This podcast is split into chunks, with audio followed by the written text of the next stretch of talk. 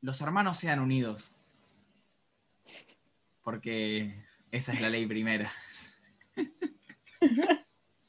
Nunca me aprendí un solo verso del Martín Fierro.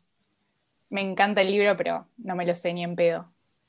Eh, yo para la secundaria lo, lo- lo empezamos a leer, pero yo como que me di cuenta de que no hacía falta leer el Martín Fierro para probar lengua. Entonces, No hace falta leer nada igual para probar lengua medio. E- es verdad, pero hay algunas cosas que pintaba leer igualmente. Yo me Sí, disfruté, disfruté mucho mm, El Guardián entre el Centeno, por ejemplo. Uh, ¿sabés qué le iba a traer hoy eh, para hablar? Un poquito. Me, me gustaría mucho. Ta- también lo, eh, le- le- como que me gustó mucho, me gustó de verdad mucho. Y averigüé por Salinger, que es el chon que lo escribió, no sé si se pronuncia así. Y Sí. me compré un par de libros de él y no me gustaron nada. Pero siento que... ¿Nueve cuentos no te gustó? Nueve cuentos Es no mi me libro gustó. preferido. No, me gustó. Pero lo debería leer de nuevo porque me flashó mucho esto de que el chabón tenía como sus siete personajes, ponele que eran como hermanos, no entendí muy bien. Pero hacía como distintos Ah, sí. libros de los mismos personajes, pero como en distintas situaciones o universos. Eso me parece interesante. Em, Bueno, si a vos te gustó Siddhartha de Hermann Hesse, seguramente eh, Franny and Sui, creo que es algo así, de Salinger, ese tal vez te gusta. Lo leí y no me gustó. No, léelo de nuevo. Te juro que, te juro que me, me interesé de verdad en Salinger. O sea, le- Lo intentaste. realmente lo intenté. Eh, ¿cómo, ¿Cómo estás, Zoe? ¿Todo bien? Todo bien. ¿Vos, Mati? Perfectamente, perfectamente. Estoy estresadazo y me viene muy bien eh, que tengamos esta charla ahora para bajar un poco los humos. Hoy debe ser la Perfecto. tercera vez que hablo en todo el día, porque, porque estuve estudiando mucho, de verdad. Entonces estaba callado. Como Está uno hablemos. cuando... Hablemos, hablemos, hablemos. Eh, y hablemos de, de- de literatura, que es de lo que venimos a hablar hoy. Y de literatura juvenil en particular. En particular, juvenil, por supuesto. Entonces quizás Martín Fierro, no sé si entraría mucho. Es algo que leen los adolescentes, pero no es literatura. No es literatura. Para, ¿Qué dijimos? ¿Adolescente o, o juvenil? Juvenil dijimos. Juvenil, igual es medio lo mismo, qué sé yo. No, Se no le dice juvenil para que si tenés 20 años y todavía lo seguís leyendo, no sientas vergüenza. Uno no sé, está bien. Para, para que te aluda. No, no es, Sí. va, no sé, vos dirías que es literatura juvenil, Martín Fierro. Mm, no, creo que, que en el colegio te hacen leer literatura clásica para que tengas una idea de...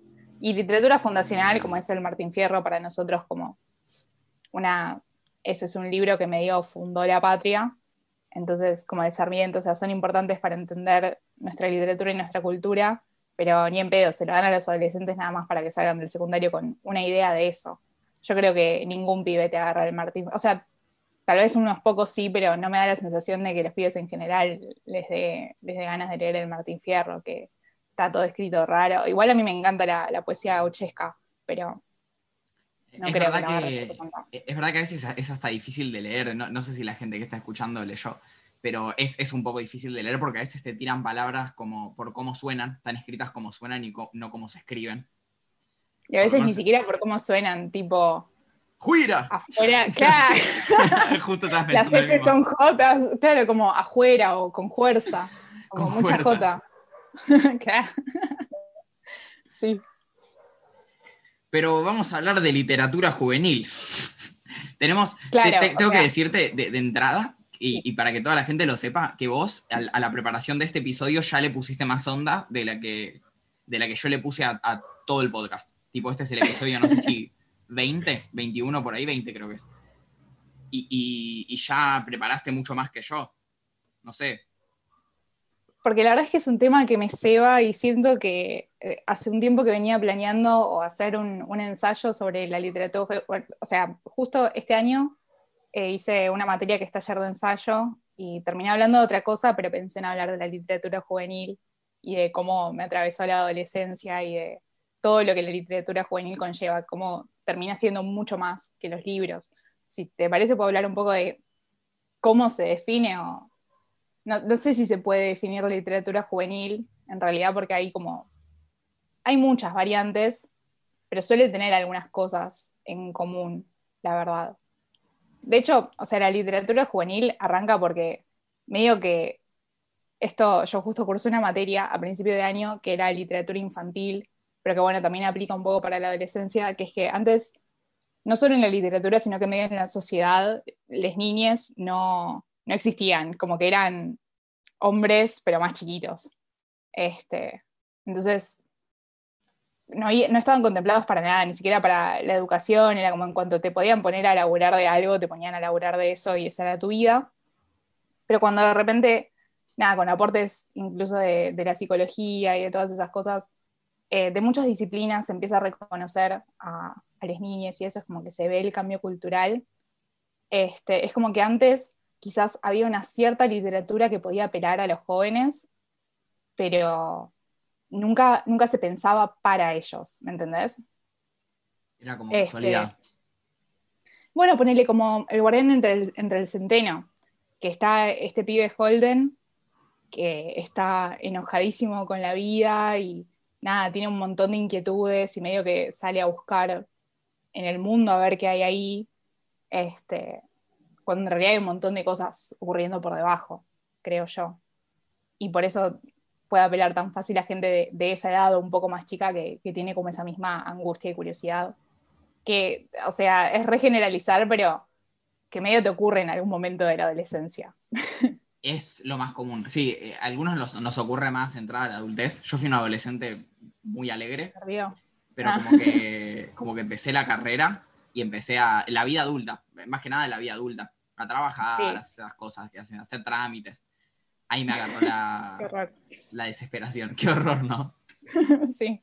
Sí, no, el CBC te destruye el alma, además. Pero sí entiendo que, que, sí que uno también es un pibe cuando hace esas cosas. Como que entras al mundo adulto sin ser un adulto, sos un poco un adolescente, entonces eh, tiene sentido que sí, en, el momento en el que te agarre, porque a otros les agarra a los 12 años también recién arrancada, es como que sí, sí, seguro que en, algún momento, lo más probable es que en algún momento la pases como el ojete. entre, los, 12 y los 20. Claro. Lo, más probable es que en algún momento la pases mal. En algún momento te toca. No, o sea, en, realidad lo que pasó es que, bueno, capitalismo también se dieron cuenta de que había un mercado grande para, para venderle libros a personas con personas adolescentes directamente.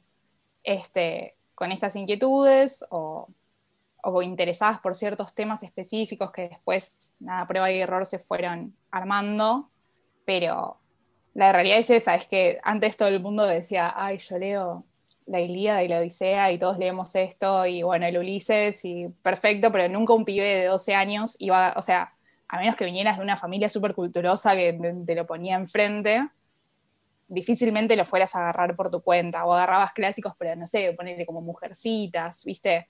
Como cosas que son más amenas, digamos. Sí, perdidos en el mapa. A veces más. ¿Cuál es esa? ¿No lo tenés? Bueno, no importa. Pero sí, es verdad que. ¿Caídos del mapa? No, eso es de ahora, perdón. caídos del mapa, creo que quise decir. Caídos del mapa es de ahora igual. Es de.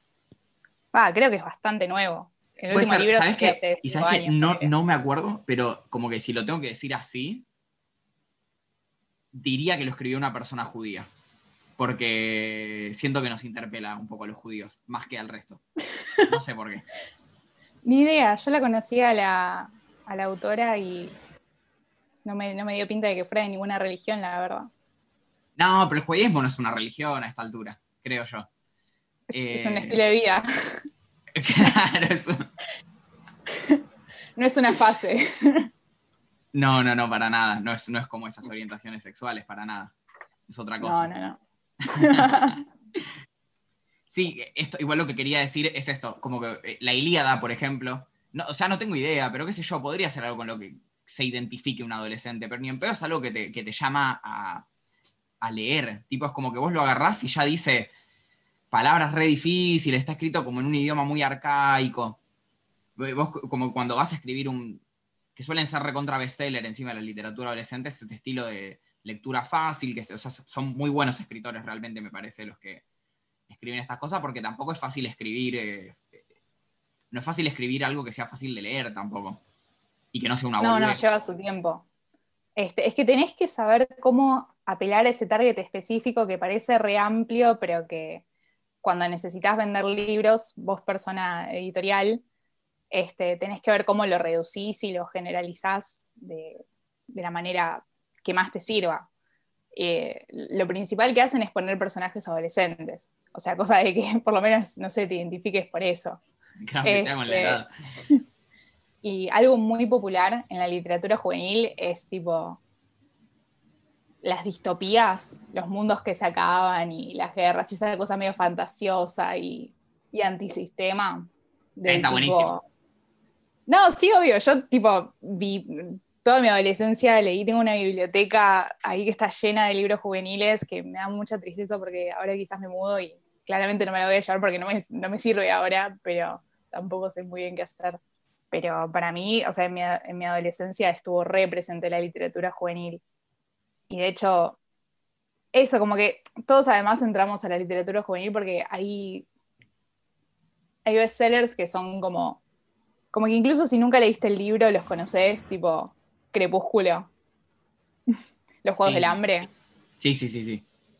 La idea es esa, ¿viste? Vampiros, cosas sobrenaturales, mundos que se acaban, todo está, es como, para mí eso pega con la adolescencia porque es como, todo, todo está ocurriendo ahora y es un montón, y es ahora.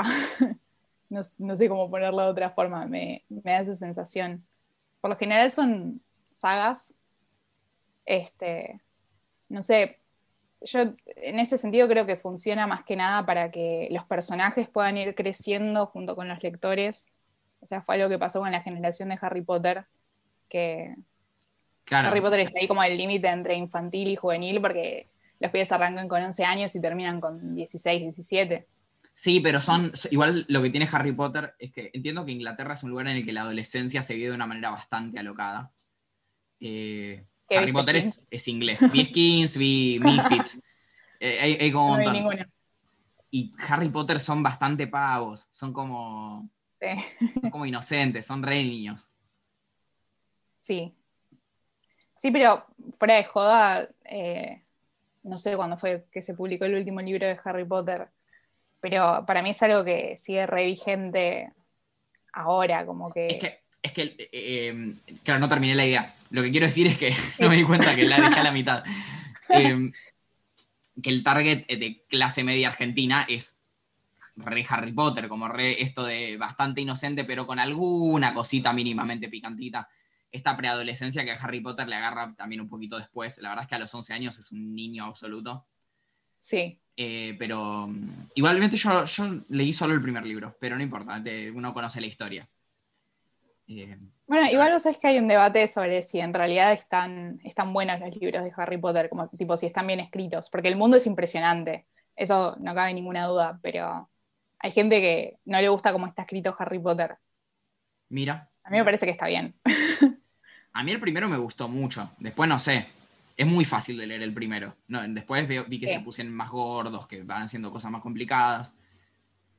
Eh, las pelis no es que son difíciles de seguir, pero tienen como una lógica y plot twist. La primera no. Eh, el primer libro es una boludez, es una aventura que van pasando re progrediente. Después tengo entendido, porque mis dos hermanos son muy, muy, muy lectores de Harry Potter, que en el segundo libro y en el tercero te tiran una pista sobre algo del séptimo y, así como que van pasando cosas mucho más complejas. Pero no, y es imposible adaptar una película además.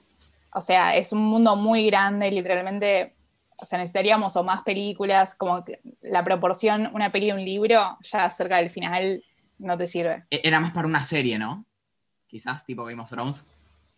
Eh, no vi Game of Thrones ni leí los libros, pero me, me hubiera repintado que Harry Potter fuera una serie y que elijan un actor con los ojos verdes y que sea buen actor. Qué mal actor que es Daniel Radcliffe, es muy mal actor. Para mí, para, Harry Potter está bien porque ya lo. No sé, evidentemente pegó, digo, y es un clásico, es como. Como, eh, como Tobey Maguire y Spider-Man. Eh, bueno, pero lo mismo se dice de Kristen Stewart. Eh, ¿Viste? ¿Cómo? Que lo mismo se dice de Kristen Stewart, tipo para Crepúsculo. Hay un montón de memes en relación a. No, Kristen Stewart es la piba. Ah, la piba. Claro, porque para mí Crepúsculo es Robert Pattinson. Sabe. Pero entiendo lo que decís, como que es una, eh, una persona claramente poco talentosa, pero que va perfecto para un. Como Toto Ferro. Eh, ese estilo. Sí, claro. Pero va perfecto para esa peli, sí. No, igual, igual la aposta es que, que y de esto hubo como un debate también en la comunidad, este, en los libros, la piba también es así, una tarada, tipo, no. Ah, ok, entonces, entonces estaría, estaría bien que, que, sea una tarada. claro. Pero bueno, sí, o sea, eso tiene la literatura juvenil, como hay mucho en riesgo, suele haber, suelen ser sagas, este, no sé si es enteramente por una cuestión comercial, este tipo de que, no sé, los adolescentes son como medio compulsivos de tipo, agarrás este libro y te lo lees si querés más, porque está muy bueno el mundo, y es como que ese mundo no es como si lees un montón de libros realistas, que todo medio ocurre en el mismo lugar, es como esos personajes y ese mundo están solo en ese libro. Y hay algunos que tienen un poco más de estilo eh, en cuanto a la escritura, pero por lo general es eso, es bastante simple y mucho de la acción y del interés romántico y de todos los quilombos amorosos que pueda haber y como una gran batalla final en donde se juega todo junto. La existencia, claro. Este, está buenísimo. Yo, los dos, este los las dos sagas que leí de adolescente, como sagas adolescentes, leí más cosas, pero principalmente fueron Eragon y Divergente. Eh, y son dos re lo que decís. O sea, Eragon no tiene mucho, mucho amor, la verdad es bastante más incel, pero. Pero sí. Sí tiene este, casi todos los, todos los elementos que decís. Estos son personajes adolescentes, hay batallas, hay fantasía, hay un mundo hermoso. Que el de Divergente a mí me parece un mundo re loco. Y no quiero ver las pelis porque siento que me van a arruinar la, imagen que me armé. Que me armó una imagen muy loca de cómo es ese universo. Sí, a mí me la arruinaron un poco las películas. De hecho, no las terminé de ver. Vi solamente la primera y la mitad de la segunda. Y, listo. Pero sí, es, muy loco porque suelen ser sociedades eh, que también muchas veces, ojo, hay una recontra crítica al capitalismo, este, esas cosas, pero como en general está buenísimo investigar de, políticamente durante la adolescencia. Es como que tal vez parece una boludez, pero yo siento que un par de libros me redespertaron, tipo Los Juegos del Hambre, que están en distritos ordenados según qué producen y los que producen cosas este, que son muy caras viven muy bien y hay un par de distritos que están en la recontralona, tipo los, los de carbono o cosas así. Sí, sí, sí. Eh, y claramente los mandan, mandan dos tributos de cada distrito a pelearse literalmente en una arena y los que, los que sobreviven son los que entrenan para ir ahí porque tienen un montón de plata, porque se juegan un recontra honor y, eso, y los pobres pibes de los distritos más bajos la pasan como el orto, o sea, van a morir.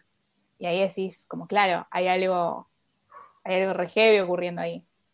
Este, no sé, siento, siento que eso, muchas veces a la literatura juvenil se la pone en un lugar de o qué mierda, pero porque no es estilística, o porque eso no es difícil de leer, también me molesta mucho cuando piensan que por algo, que porque algo es, difícil de leer está bueno, o, sí, sí, sí. algo así. Este, qué sé yo, hay cosas que son difíciles y están buenas, y hay cosas que son difíciles y son una mierda, como que no es un parámetro. ¿Qué, tenés algún ejemplo? Ponele David Foster Wallace. Es difícil, a veces, la mayoría de las veces, pero está muy bueno, porque te construye todas cosas con, construye voces muy particulares que son difíciles de seguir, pero que claramente te hacen a toda la historia y a la perspectiva, es como, es buenísimo. Y algo malo, pero, pero que esté bien escrito. Eh, el Facundo de Sarmiento. no o sea, si nos vamos a lo, sí, a, lo más filosófico o técnico, como esto que son más escritos, quizás que pueda llegar a escribir un político. Eh, sí, obviamente hay cosas que están escritas, bien escritas y que son una poronga. Pero pensaba en literatura, en literatura, o sea, a mí no se me ocurre, qué sé yo. O sea, es que me pasa todo el tiempo en la carrera, como que ahora no me sale decir otro un ejemplo, pero hay cosas que las leo que son difíciles y digo, ¿por qué mierda estamos leyendo esto? Tipo, es, es malo. Está bien. Después me entero de por qué lo estamos leyendo. A veces incluso me han pasado que dicen, ya sabemos que este libro es una mierda, pero se los tenemos que dar y lo tienen que leer y lo tienen que rendir. Y ahí no está bueno.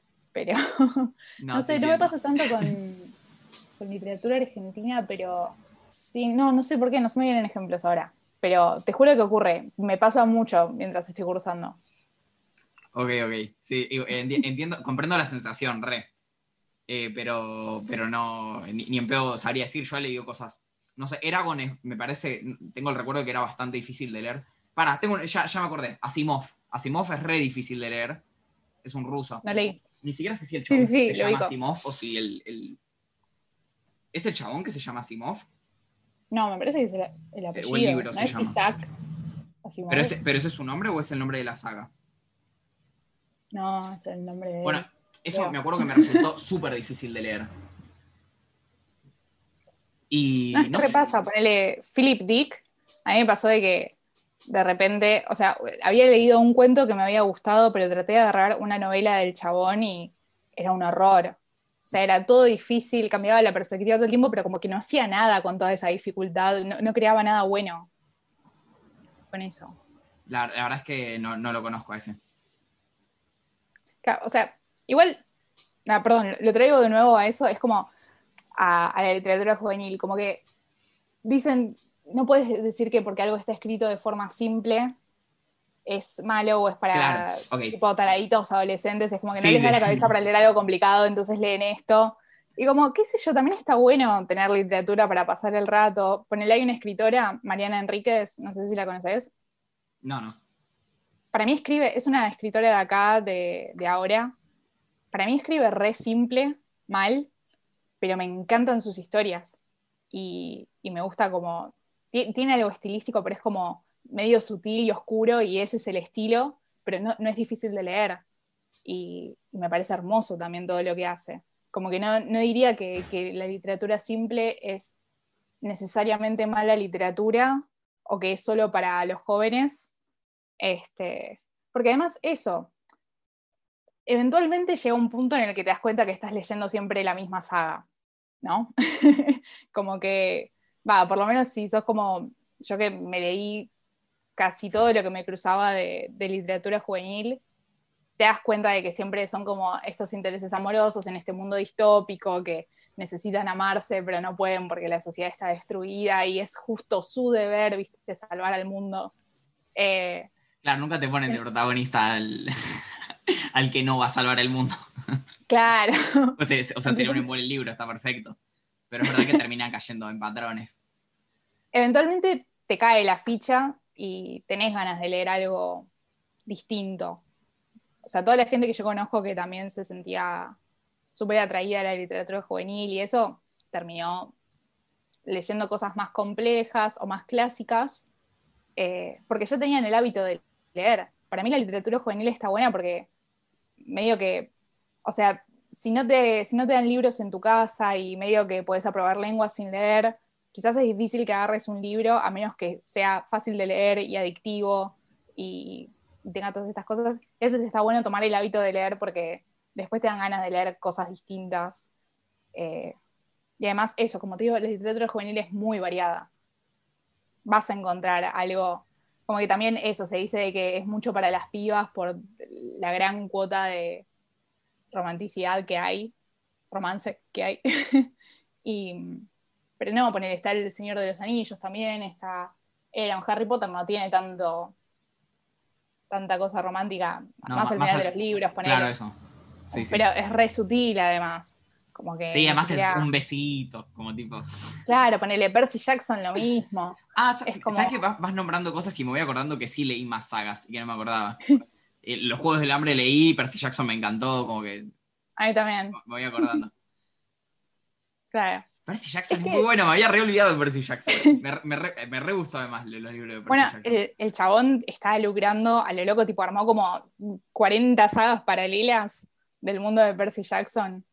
Este, igual están todas buenas. Yo ahora leí uno hace poco, que es el de, es uno sobre Apolo, para, que los que no saben, Percy Jackson es un libro sobre dioses griegos, aunque también hay una secuela con dioses romanos, eh, pero son básicamente semidioses, es decir, hijes de un mortal y un dios, y, y, bueno, eso, el chabón está aprovechando todo ese mundo, y yo leí recién el, el de Apolo que lo castigan y lo mandan al campamento para semidioses, y es re gracioso y es re tarado y como que re entiendo cómo me, me entretenía un montón de más chica. Ahora, ni en pedo lo, sigo leyendo porque no, no, me divierte tanto, pero está, pero está muy bueno, es, muy lindo. No, sí, sí, entiendo. Tiene que ser linda la literatura juvenil, supongo. Tiene que ser linda, sí o sí. Es que eh, también es un escape de la realidad hasta cierto punto, porque son mundos muy distintos por lo general. Para mí tiene eso. Este, quizás no tiene tanto apil para, para un adolescente, es como que es mucho mejor ver una peli, quizás, sobre un mundo distinto. Digo, sobre un mundo igual al nuestro que, leer un libro. En cambio, si, si esta saga todavía no tiene adaptación y está buenísima y es todo re distinto, no sé, te copa mucho más. Yo creo que a mí hasta me sigue copando. ¿E-, e-, ¿Sabes en qué estoy pensando? ¿En qué? en el fenómeno eh, bajo la misma estrella. Uh. es, como otro, es como otro fenómeno. El libro de Cornuda. El libro de Cornuda, yo lo leí eh, y la verdad es que me pareció bien, o sea, normal, como que me pareció que se hizo con mucho quilombo, como que no quiero decir sobrevalorado porque es feo decir que está sobrevalorado, me parece un libro que estaba bien, no, era buenísimo, pero lo que me parece loco es que ni en pedo coincide con las características que dijiste hasta ahora. Como que lo que se da es, sí es eh, amor, ¿no? Amor es lo, único, me parece el único elemento y sufrimiento. Mucho mm, amor y sufrimiento. Pero ponerle Crepúsculo, yo que no lo leí ni vi las pelis, diría que hay amor y sufrimiento, pero que tiene muchísimo más esta cuota fantástica de peleas, un lobo que pelea con un vampiro, no hay nada más épico que un lobo peleando con un vampiro. y que encima son estos dos chabones en particular que son bastante épicos también. Que es eh, Robert Pattinson, que es un actorazo, y, y Shark Boy, que nunca sé el nombre, pero también es un crack. Taylor Lautner, creo que es. Ok, pero son dos grosos. O sea, ponele, lo que tiene es que son adolescentes, quizás por ese lado tira, pero para mí, yo coincido en que es un libro que está bien, que no es wow. De hecho, hay, hay otros de, John Green que me gustaron mucho más. Eh, hay uno que, que, sobre dos pibes que tienen el mismo nombre, creo, o algo así. No me acuerdo ahora cómo se llama y no lo tengo a la vista en la biblioteca. Eh, pero que es mil veces más gracioso. O sea, además de eso, ¿viste? La película es una peli romántica, eh, tristonga, de ese estilo. Y, y el libro a mí me da la sensación de que, no sé, me caía mejor la, Hazel, creo que era como se llamaba el personaje, me caían mejor ellos en el libro, me parecían más graciosos, por lo menos. La verdad es que la peli, la peli, no la vi porque uno puede leer un libro en su casa, ¿no? cualquier libro puedes leer en tu casa. En una peli no la puedes ver. Y nadie te va a juzgar por leer un libro, pero si vas al cine a ver, eh, si vas con 15 años al cine a ver mm. bajo la misma estrella. Claro, no seas man era altamente probable que alguien eh, sí te tire algo a la salida, unos pochoclos. Como en, la serie esa de los 90, viste que le tiran un vaso de alguna especie de líquido que nunca se entiende, es una malteada. Una malteada. un, milkshake. Esas sí, sí, entiendo. Eh, bueno, o bueno, capaz no te hacían nada, pero uno, uno le, da cosa igual.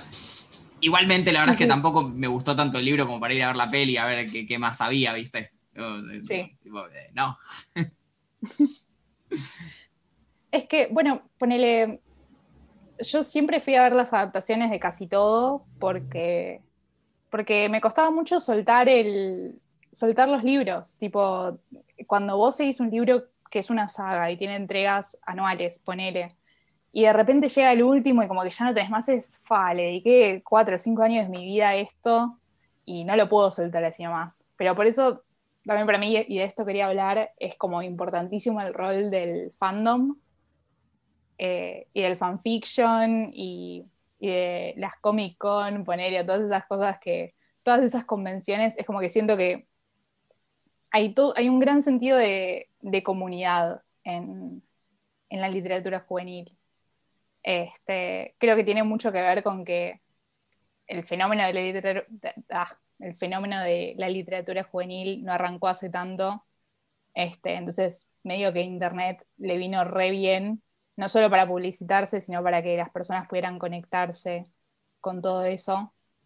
O sea, yo no sé si, si el fandom, cuando empezó a existir la idea de fandom, yo me enteré que existía cuando arranqué a leer y a meterme en Tumblr, o, bueno, sé que Reddit también es un lugar para, para eso, pero que básicamente eh, la gente, vos en Tumblr podés seguir hashtags, este, podés seguir gente, y hay gente que publica solo contenido de cierta saga o cierto autor, o también ocurre esto como del multifandom, ¿no? Como que nos llevamos con todos estos libros y, hablamos de todo esto, pero porque es la literatura juvenil en general, y ahí te enteras de tipo qué es lo que se está leyendo, eh, y se genera mucho esto de somos re amiguis, vos vivís en el otro punto del planeta y igualmente, o sea, sirve mucho hablar en inglés, no voy a mentir, pero este pero también hay comunidades acá en Latinoamérica, o sea, hay de todo.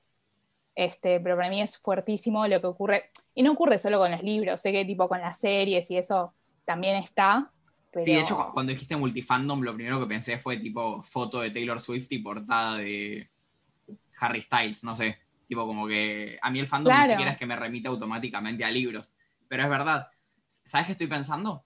Que no sé si vos sabrás. ¿Cómo, o sea, ¿cómo hacían antes para encontrarse tanto? Supongo que como que si no tenés Comic Con, ponele, ¿no? O la tenés una vez por año. ¿Qué haces? Tipo, le mandás cartas al autor diciéndole te amo, pero como no tenés mucho para hacer como fanático de algo. No sé, no, creo que no. O no sé, las ferias del libro tal vez eran como un espacio para conocer gente si justo... Es como una Comic Con socialmente aceptada, la feria del libro. Claro. Sí, no, te tenés que armar vos tu club y... No, ni idea, ni idea. Me acabo de acordar una anécdota que leí una vez, nada que ver, va un poco que ver, pero nada que ver, la verdad. ¿Sí? Un chabón va a la feria del libro y va, a una fila para que le firme Kino. y, y como que hace la fila, le da el libro de Mafalda y el chabón se la agarra, le mira y le dice, ¿te gusta Mafalda? Y el chabón le dice, sí, me re gusta, tipo. y se lo firma y le pone algo como con amor Fontana Rosa, tipo. No era aquí, no. No. Yo me muero de la vergüenza.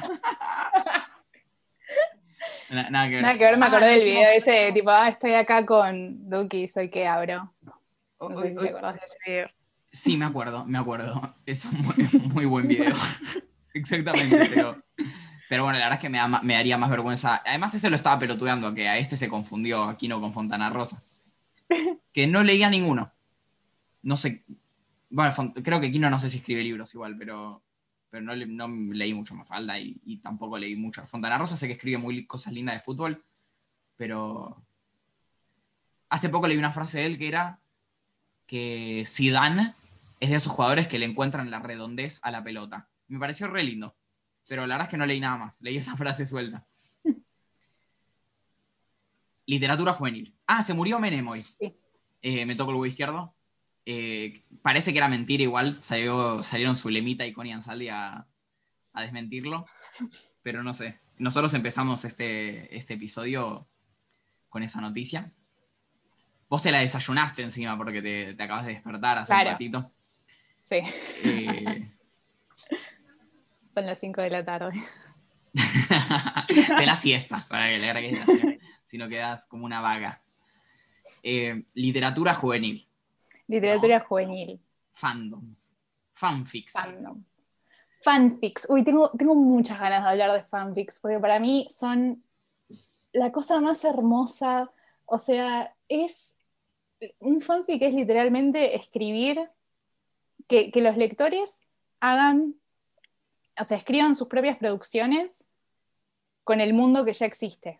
O sea, vos agarrás Harry Potter y decís, yo quiero que Harry en vez de terminar con la hermana de Ron, termine con Hermione y voy a escribir mi cuento en el que eso ocurre situado en tal libro, tipo justo en esta escena va a pasar esta cosa y lo escribís y hay páginas tipo, hay una página que es fanfiction.net, pero también está Potterfix, este, y yo encima que siempre me gustó escribir, para mí eso, que, que, pudieran leer cosas que escribías vos, pero además poder seguir compartiendo, para mí es mantener vivo todo ese mundo, porque todo bien, nos podemos juntar en, en qué sé yo, en la Magic Meeting, y que es, que es un evento que se hace de Harry Potter todos los años. Este, o puedes encontrarte compartiendo memes o cosas así, pero de repente lo otro es, vos puedes escribir cuentos o novelas, se, han escrito novelas enormes, tipo, yo me acuerdo que seguía una autora que, que ya estaba publicando su quinto libro de cómo seguía Harry Potter para ella en el futuro. Tipo, lo, lo agarra desde que termina la saga y, y, lo escribe. Y yo entré por Harry Potter el mundo de los fanfics. y la verdad es que, nada, justo a mí me agarró en, en, una época en la que estaba como cuestionándome mi sexualidad, este, pero medio aterrada. Y lo que pasaba en los fanfics es que hay mucha predominancia de, de parejas homosexuales. tipo, es como que se shipea, un ship es cuando vos pones a dos personajes juntos, este, románticamente, y, y hay muchos, mucho fanfiction homosexual, sexual, y es como, y porque es la, porque es en el, el, canon, o sea, ahora ya es distinto, ¿no? Ahora medio que no sé si podés publicar un, un libro juvenil sin, sin, un personaje LGBT, porque... Sí, sería poco, sería poco realista sería poco representativo y la idea es que los pibes se identifiquen con todo eso. Sí, sí, sí. Entonces, cuando eso no estaba instalado en el canon, eh, de repente vos podías poner a Draco Malfoy y Harry Potter. Estoy usando Harry Potter porque me parece que es como recontra universal. Este, pero, sí, con, con Dumbledore de Sugar Daddy. Claro, para mí el fandom es hermoso porque te da, es algo que vos ya conocés. ¿entendés? Vos conocés a los personajes, tipo, te leíste todos los libros, sabés cómo actúan, qué querrían, tipo, pero también les podés cambiar la personalidad si tenés ganas, qué sé yo. Podés agarrarte lo que vos quieras de ese mundo, está como a tu disposición y podés hacer lo que, podés hacer que pase lo que sea. Bueno, este, estoy pensando que justo, justo en el universo Harry Potter, la misma chabona Rowling, que es la que escribió, ni siquiera es una lectora, eh, hizo un poco de fanfic, un poco, tipo, sí, igual... Dumbledore era gay, tipo como... Sí, Hermione era negra. Es raro, yo no... Hermione era negra, no había escuchado. Pero es como, que, como que no... Como que yo entiendo desde el fanfic que uno haga esas cosas. Ahora me dirás vos, pero no sé cuánto aporta a la, a la historia. Es como lo mismo, da lo mismo que sea gay Dumbledore, si nunca explotan su sexualidad ni un poco. Claro. no, igualmente. Lo cual no está mal. Rowling está, está, muerta para el fandom. O sea, por eso también está en Nadie la quiere, ¿no? no, boludo, sí, es recontra transfóbica. Es que, es que algo loco es que mucha comunidad de Potterhead, que también son otakus, que eligieron otra, otro objeto. Sí, obvio. Eh, pero es verdad, hay, hay mucho LGBT, como no, no solo en el no solo en, los fanfics, digo, toda la comunidad es bastante, bastante, bastante LGBT. sí, es que eh, incluso... como que ponerte en la de biografía en, Twitter, eh, Casa Hufflepuff va al lado de una banderita de todos los colores, tipo... Es Puede ser. Muy, común. Pero es que además yo creo que el fandom, y, para mí también es tan importante considerar al, al fanfic y a la comunidad en esto. O sea, a mí me pasó en Tumblr que de repente también todo el mundo pertenecía a alguna letra de la comunidad LGBT y yo normalicé un montón todo eso que no estaba tan normalizado en mi vida, como que no, no tenía eh, amigues, por lo menos no, no fuera del closet, y mm, eh, que perteneciera a la comunidad. Entonces, eh, para mí se volvió como recontra normal y ahora, claro, podés matar a la autora, ¿me entendés? Porque prevalece más el fandom y el mundo de Harry Potter que lo que haga Rowling, tipo, ya nos cagamos en Rowling, gracias por escribirlo, pero sabes que esto es más grande que vos. Sí, me, me parece además gracioso que la chabona podría también como sacar otro libro en el que, no sé, Harry a los 60 se hace nazi, ponele, lidera un, lidera un partido, hace una revolución libertadora en, en el ministerio, no sé cómo se llama, bueno, no importa, pero se entiende. Sí, em, y sí, y probablemente no lo leería nadie, o, lo leerían y le chuparían huevos, como que. Es loco, es, es loco el fanfic, es verdad. Eh, Estoy pensando también en. No, no es li- literatura juvenil, pero Dragon Ball GT, si no me equivoco. Que es como. Akira Toriyama, que es un, un ponja, eh, escribió Dragon Ball y después Dragon Ball Z. Son animes, dibujitos. Y después, como, el chavo- como se quedaron medio manijas, le- le- es- escribieron Dragon Ball GT y se lo mandaron al chabón y el chabón lo aprobó. Tipo, y se hizo como toda la producción y se hizo un anime nuevo, escrito por fans. Eso es, es muy loco, tipo, le- lo Me puedes encanta. mirar. Parece que es bastante feo, pero, pero lo puedes mirar igualmente. como, y no tenés que ir a una página a buscarlo, uno que te recomendaron o encontrarlo de casualidad, es recontra hegemónico. El, el- Claro, el- es zarpado. el- el fanfic no suele ser eh, muy hegemónico en el sentido de prevalecer. No sé, para mí es raro que digas, ponele que una chabona escribió Claro. cinco libros de post Harry Potter. Es que pasa que también te, te resubís, porque cuanto más te leen, más te, te puede llegar a recomendar la página. Igual hay un montón de filtros y ahora no sé cómo están funcionando, la verdad, no sé cuál será su algoritmo. Pero a mí me pasaba de que yo también había empezado a escribir como una novela de lo que pasaba después de- del epílogo. Y mm, no, del epílogo no, como inmediatamente antes del epílogo, o sea, cuando termina la saga en realidad. Claro, Y- sin que te muestren 20 años después. Claro. Este, ¿Qué pasa después de la batalla de Hogwarts, básicamente?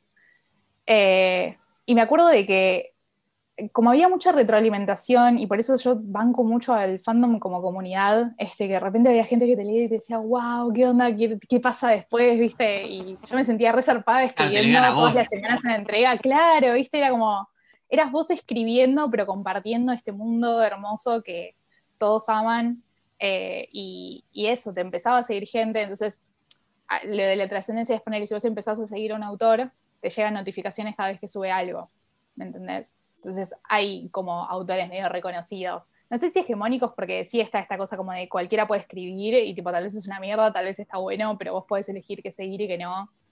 Y, en ese sentido sí puedes como crecer, entre muchas comillas.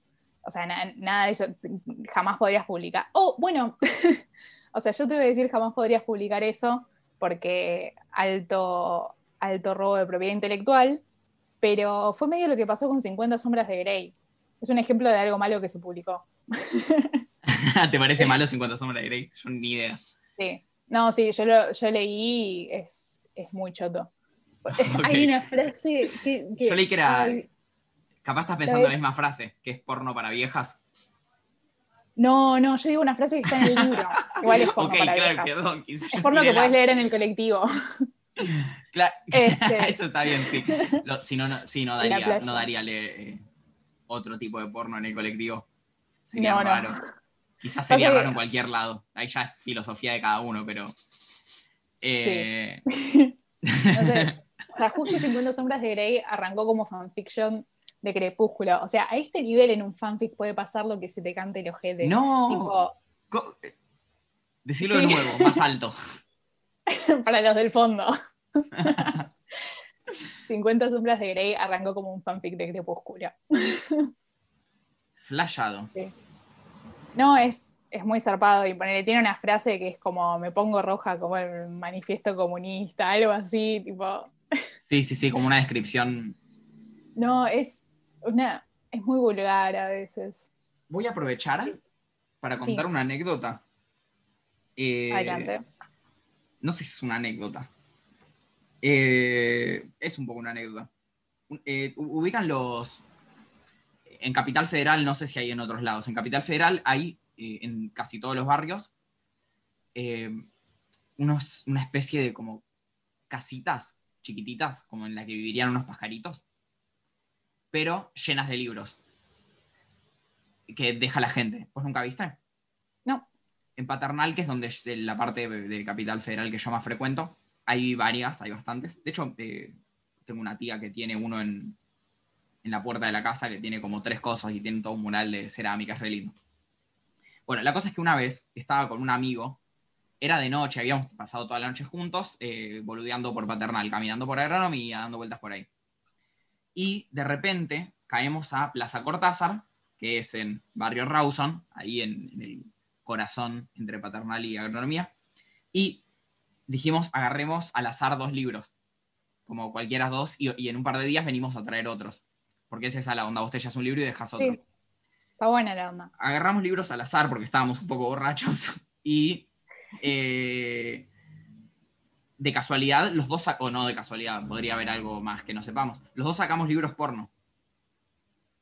Eh, yo me llevé Memorias de una princesa rusa, eh, que es, como se- Puede ser un fanfic, no sé. Es como, había una princesa en Rusia Mm. que todos decían que era muy linda y que garchaba mucho. Y, y- y un chabón se ocupó de, de escribir un libro sobre sus aventuras y es muy explícito, es como, Igual, ojo, no te digo no rojo que- como el manifiesto comunista, es un poco más metafórico, pero también es un poco más grotesco.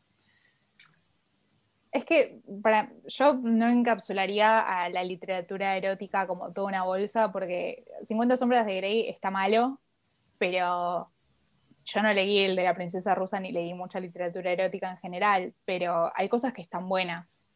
Este, Bueno, esto, este, perdón, debo decir que está bastante bien.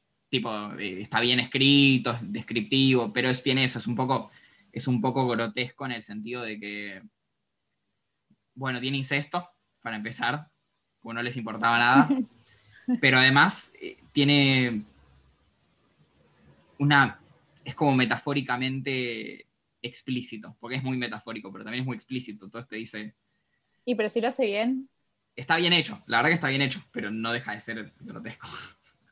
bueno, yo, yo tengo Uno, un tema uno también le, uno también le toma un poco de asco a la sexualidad fuera de, como fuera de contexto. No sé si te pasa. A veces Puede es un poco ser, raro. sí, creo que sí. Este, a dejar ah, también me así pasa, Puedo cambiar, así puedo cambiar de tema en un rato, porque si no, no voy a cambiar de tema. Ahí lo, lo devuelvo a la biblioteca y listo. No, pero bueno, yo, yo siempre me acuerdo del video de la chabona que está como en un programa de juegos y que tiene que decir tipo 800 formas de decir pene y me hace acordar mucho de la literatura erótica a veces. Claro, como buscando todas las maneras. Claro, para no decir pija todo el tiempo. Sí, sí, sí. Entonces mostró su adorcha. Sí. Tengo 70 años y todavía se me, se me agarrota la toronja. Esa es de. Bueno, los, sim- los simuladores tienen mucho de simuladores. esas cosas. Eh, eso está bueno. Me gusta cuando buscan muchos sinónimos de pedofilia y los tira Ravena uno atrás del Uf, otro. sí. Eso- no, un- es que ese guion es impecable. es- es un muy buen guion, ¿no? Sí. No se me ocurre que tienen mal. Porque algo muy loco es que tienen buenos actores también. Como que es, es raro que tengan que una serie era independiente al principio. La primera temporada es recontra independiente. La segunda parece que ya estaba mejor producida. Pero demasiado bien la primera temporada para ser eh, tan Sí. independiente. Como todos los actores son buenos, los guiones son geniales. Se las arreglan como para tener un mínimo de efectos copados. No, no, o sea, no, no pretenden ser Star Wars, no hacen cosas raras.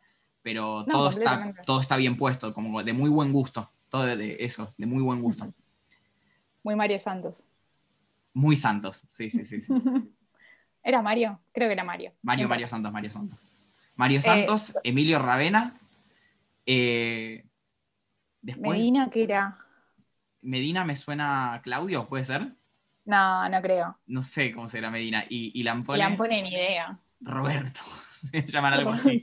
Un nombre.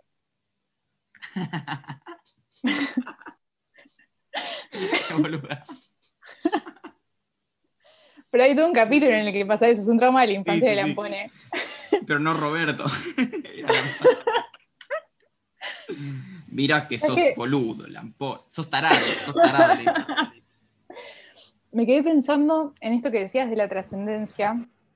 Y para mí hay una cosa, hay una cosa que, que para mí sí hace la trascendencia, que es que ponele, algo que derivó de la literatura juvenil es el fenómeno de los bookstagrammers y los, eh, los booktubers, que es básicamente Sí. gente que hace contenido en relación a, a la literatura juvenil, entonces ¿viste? son como influencers de, de literatura juvenil. Vos los- las, las editoriales les mandan libros, ellos los leen, los reseñan, este, hacen tags que son como juegos de tipo, no sé, sacás actividad eh, o consignas y tenés que, de, un sombrero poner, y te- tenés que elegir un libro que va con esa consigna y así terminás conociendo un montón de libros y este y eso, como crean sus propias comunidades más chiquitas, eh, pero todo dentro de lo mismo. Entonces, yo me acuerdo poner en, en, la Feria del Libro ya hace unos años, calculo que unos cinco, eh, que se hace el evento Booktuber, donde traen a Booktubers de toda Latinoamérica. Y es, es hermoso, tipo, yo he hecho largas, largas filas para ver esa gente. Eh, y, eso, no sé, son, son personas que no tienen nada que ver. Es, es un poco como el escritor de fanfic, pero te, te sigue dando más de cuando las cosas acaban, creo para mí en ese sentido es la trascendencia, como que está el libro, pero hay tanto más que el libro también. Sí, eso, eso es algo que, yo disfruto mucho de, las películas y de las series, como la termino y me voy a los, no sé cuál sería el equivalente de los booktubers, de los... Claro, a ver qué dicen en YouTube. o Letterboxd, ponele. Eh, yo voy a YouTube en general o, googleo porque a veces aparecen foros raros que no mm. conozco, más específicos. Eh, pero ponerle a mí una saga que me gustó mucho es la de, la de Mike Flanagan, serie. Eh, de Hill House y después Bly Manor, que son series de miedo, de fantasmas. Y, y tiene, tiene como muchas cosas muy sutiles. Y ahora en este momento, yo creo que cuando sale el episodio ya voy a haber terminado, pero en este momento estoy viendo Twin Peaks. Estoy viendo la tercera temporada, me quedo, o sea, me quedan unas, no sé, 15 horas, ponele y ya estoy para entrar a todos los grupos de Facebook que haya, para enviarme todos los videitos, porque la cantidad de simbolismo que tiene. Y sí, me imagino que un libro se presta muchísimo más a eso que una serie. O sea, depende de la serie, pero. Depende, sí, depende del libro también. Depende del libro también. ¿Sabes qué? Hay algo que pasa es que también hay mucha interacción con los autores. Yo no sé qué nivel de presión editorial deben tener. O sea, quizás les ponen community managers, pero creo que no ocurre. O por lo menos cuando yo leía literatura juvenil no ocurría y no sé, los autores tienen Twitter o Instagram y como que todo el tiempo interactúan con, con los lectores y eso es resarpado. Sí, por eso te pueden estar este tirando esa data como que Hermione es negra. Ponele que no, claro. que no, no cambia nada, o sea, es la, la, historia es la misma, pero te lo tiró y uno se queda con eso. Y si te gusta, te encantó. O sea, si, si te llega a gustar, ponele que Dumbledore sea gay. Son justo los dos los datos que me acabo que, que sé. Porque uno me lo dijiste hoy y otro ya lo sabía.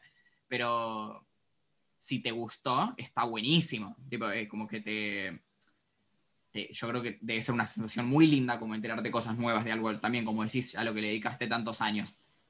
No, y ah. olvídate si encima eh, todavía se sigue escribiendo, si es una saga inconclusa y no se termina con un cliffhanger, tipo con un. ¿Cómo se traduce? Este. Sí, sí, sí. Eh, sí, cuando termina. Como algo de suspenso, como que no sabes qué va a pasar.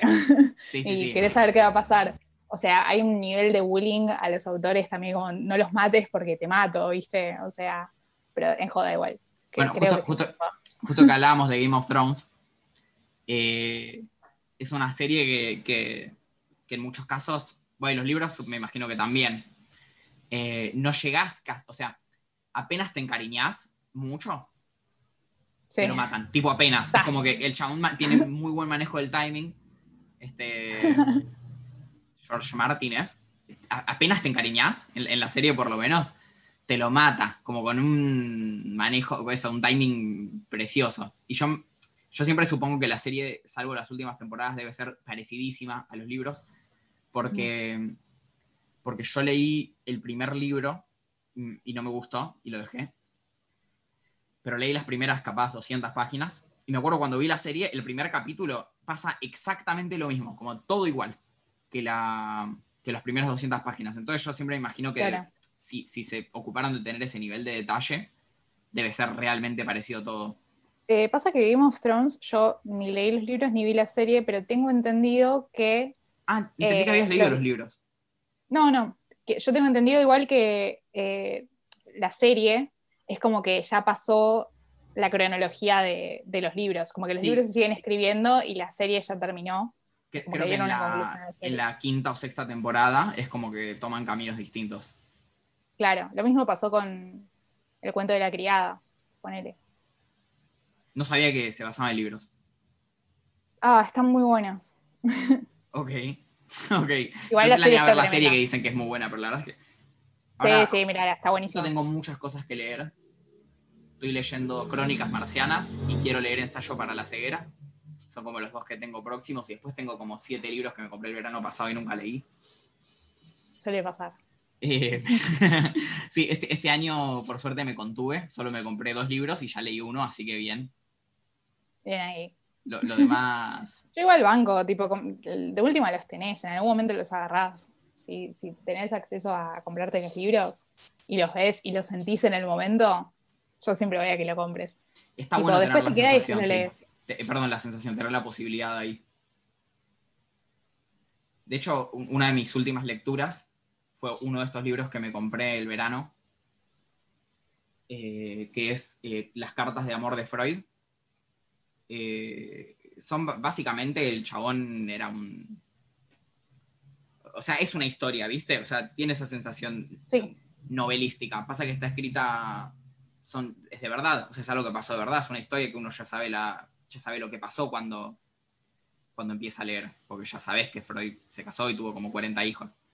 Eh, bueno, Borges siempre dice que un clásico es, es como un libro que se lee, nunca se puede leer por primera vez. Me gusta. Porque ya conoces la historia. Me gusta. Hace poco tuve otra definición de clásico, que es algo que a pesar de los años sigue teniendo vigencia. Pero creo que una cosa no quita la otra, supongo. No, obvio, pueden convivir. Pero me gusta esto de... Bueno, no sé, por ejemplo, yo si leyera algo, un clásico, por ejemplo, James Joyce, Mm. Es un chabón que tengo mucha ganas de leer. Eh, y, justo dicen que es muy complicado. Justo lectura. Me acuerdo, hace poco yo escribí una oración estudiando, no sé si armando resumen, no sé en qué momento o en un parcial, escribí una oración como de 10 renglones en la que conectaba muchas cosas y se la mostré a un amigo y me dijo que era re Entonces, siento que debe ser re difícil de leer eh, Joyce. Bueno, pero ahí tenés el, si está bueno, qué sé yo. Si, te gusta esa bueno porque, porque gente que, Lo que me pasa es que gente que respeto le gusta a Joyce, que básicamente son los psicoanalistas, tipo, o sea, porque, porque como el chabón parece que estaba re loco, que es eh, una terminología no aprobada por la Asociación de Psicoanalistas Argentina, el chabón Joyce parece que estaba recontra loco, entonces eh, lo quieren mucho. Porque viene bien el chabón. Eh, pero me pinta leerlo, dicen que es muy difícil y puede ser una poronga. Eh, no, no, descarto la posibilidad de que sea malo. Me encantaría que sea bueno, estaría buenísimo. ¿Qué sabes? El que yo ya le tengo mucha expectativa, entonces. Sí, tiene eso. Tiene, además escribió muchos libros. Entonces escribió muchísimo. Eh, claro, yo igual le pongo fichas al Ulises, es como de lo que todo el mundo habla.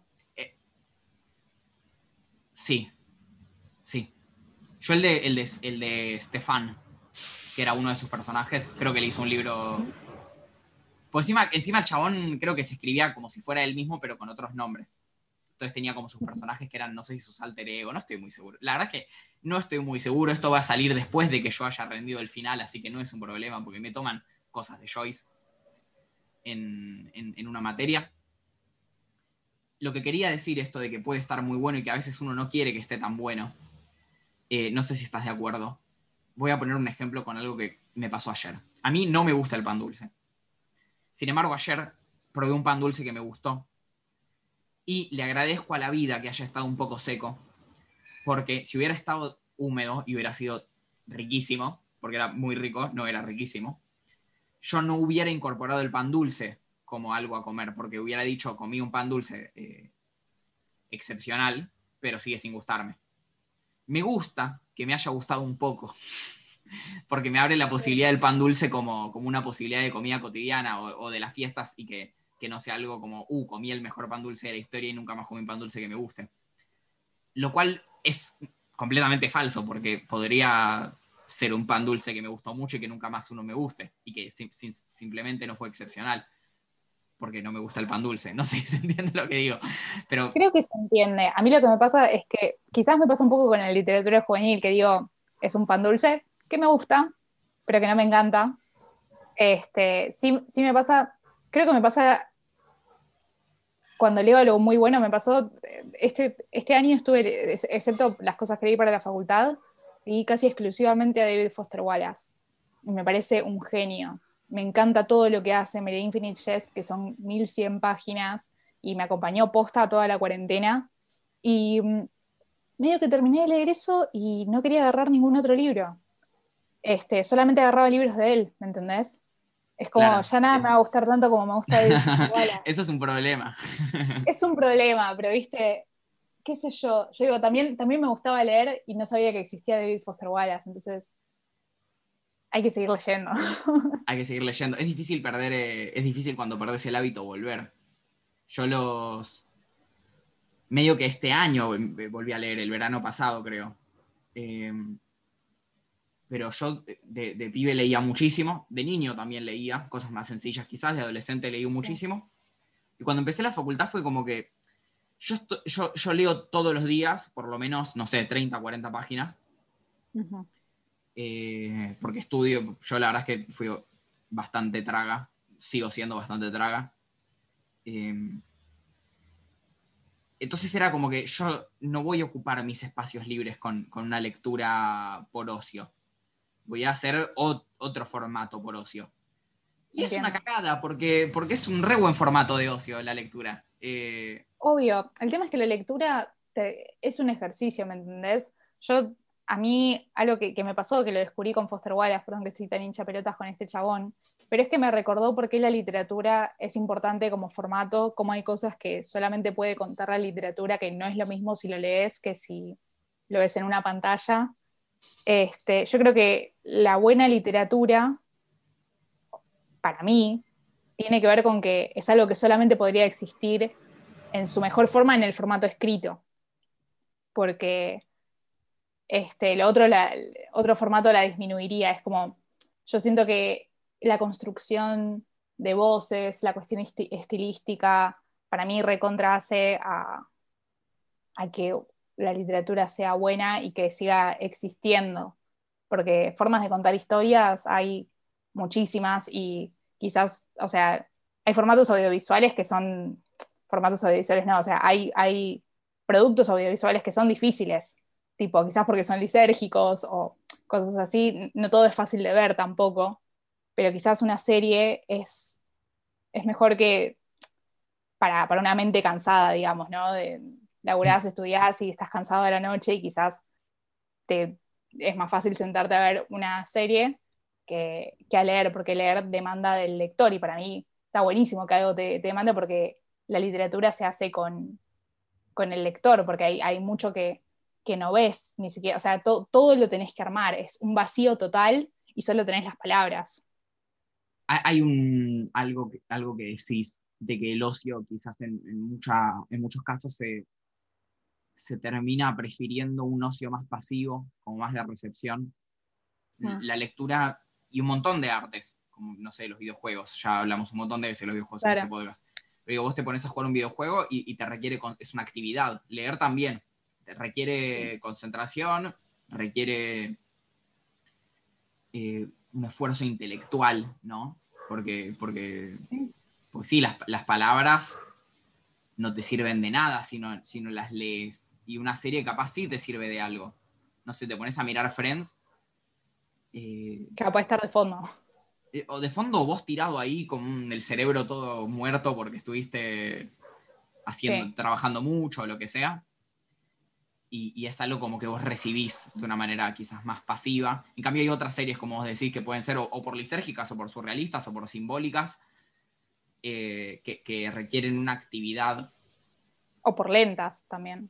Por lentas, que no sé por qué, porque debería ser lo contrario, pero hay algo en la falta de, de emoción que estresa, ¿no? Que, es como medio contradictorio, porque. Pero es como medio contradictorio.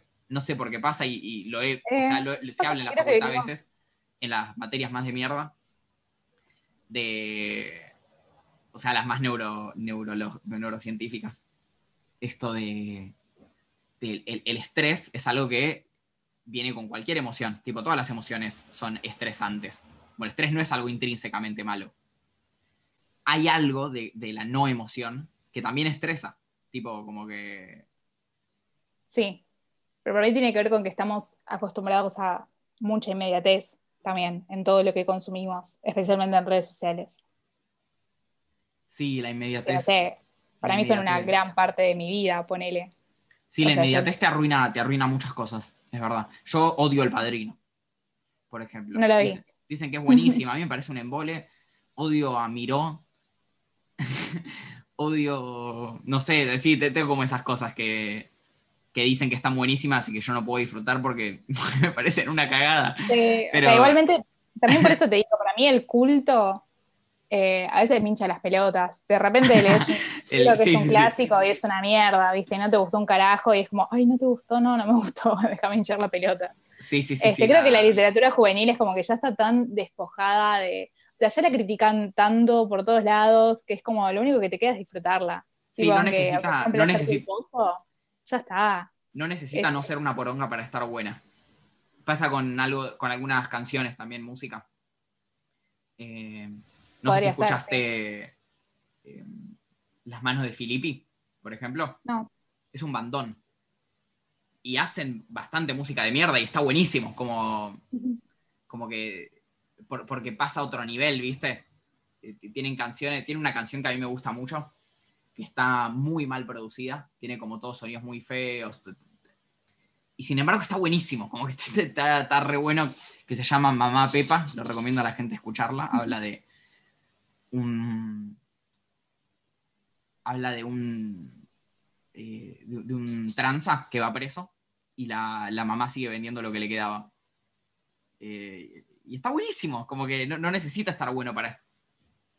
No Estar necesita no ser malo para estar bueno. Eso, eso quiero decir. Eh, y otra cosa que quería decir sobre algo que dijiste, pero ya me olvidé. Así que voy a tener que seguramente editar este momentito. Sí, ya me acordé. Em, de, de que la literatura es un formato en el que puede decir cosas que solo se pueden decir en la literatura. Yo creo que pasa con, con todos los formatos. Como Miró, por ejemplo, esto ya que lo puse de ejemplo.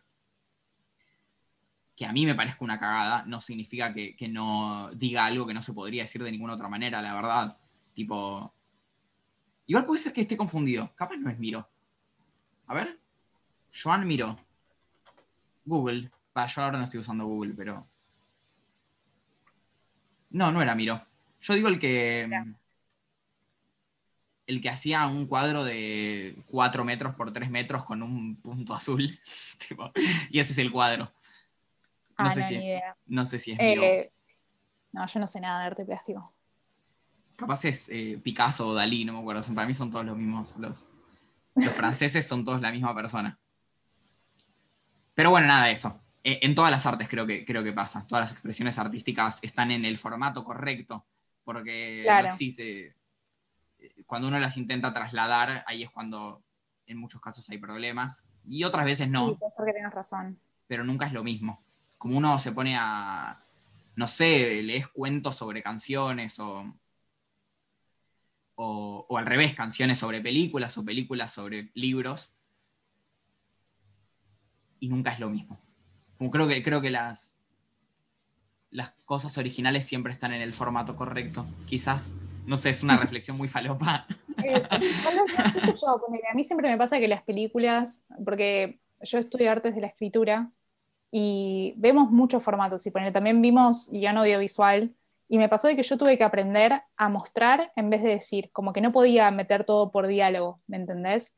Es como no me aprobaban, sino aprendía a mostrar con la cámara en vez de decir con las palabras. Es como, y eso es resarpado para alguien que escribe cuentos, ponele, fue lo que me pasó a mí.